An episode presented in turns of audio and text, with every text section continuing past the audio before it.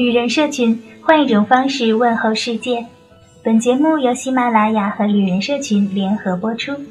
大家好，我是安雅。又到了每周三四五说晚安的时间。在说晚安之前呢，安雅给大家带来了一部适合在缓慢旅途中观赏的电影《丹麦女孩》。有个去过很多国家的朋友跟我说，想去一个地方，有时候就是因为一部电影、一本书或者一首歌。他说他想去丹麦看看，就是因为这部电影。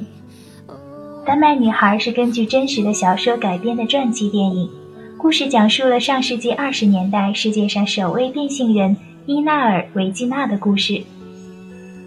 最初，男主角装扮成女人完全是受妻子的怂恿，因为他的妻子是一位画家，恰好需要一位女模特，于是他让自己的丈夫扮成女人当自己的模特。这次意外令男主角多出了一个女性人格莉莉，而后者也成为妻子的灵感女神。只是随着沉睡的女性人格被唤醒，男主角开始厌恶自己作为男性的身体。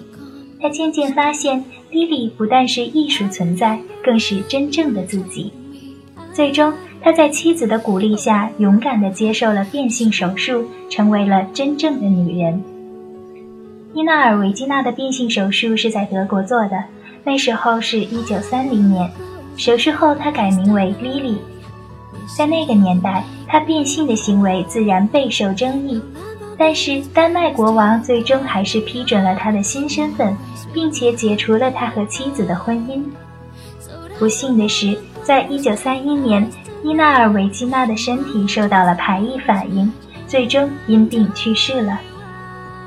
重点在于，他是历史上第一位实施变性手术的男性，这得需要多大的勇气和决心呢？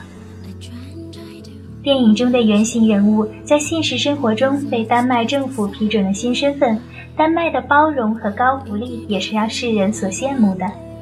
以高收入、高税收、高消费、高福利为特征的丹麦，还是世界上最古老的君主国。自1849年立宪法建立了君主立宪制，丹麦王室虽然放弃了国家统治权，但是作为国家的代表，王族一直得到丹麦人民的支持和敬仰。王族已经成为丹麦王国根深蒂固的一条历史纽带，一种不可放弃的重要传统。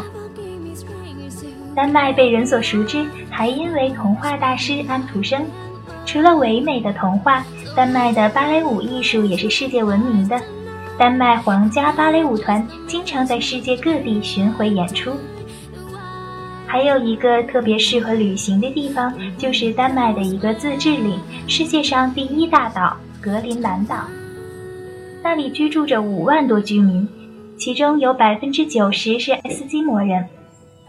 长久以来，他们用冰雪来堆起房子，穿着经过妇女咀嚼后的驯鹿皮特制的衣服，吃着打猎来的生肉，以便获取足够的热量。如今，与其他地区过着土著生活、受到歧视或者屠杀的爱斯基摩人不同，格陵兰岛的爱斯基摩人受丹麦政府的帮助，搬出世代居住的冰屋，建立了自己的议会、电视台，还可以与丹麦人通婚。由于格陵兰岛地处北极圈内，每到冬季，这里都会出现持续数个月的极夜。格陵兰上空偶尔还会出现色彩绚丽的北极光，而在夏季，太阳终日悬挂头顶，格陵兰变成了极昼下的日不落岛。除了现在大家收听到的旅人社群电台之外呢，我们还有一个同名的微信公众号和微博。在那里有很多爱玩会玩的旅行家小伙伴，定期分享奇妙的海外旅行经历和奇葩的旅行小百科，还有丰富的线上主题分享活动。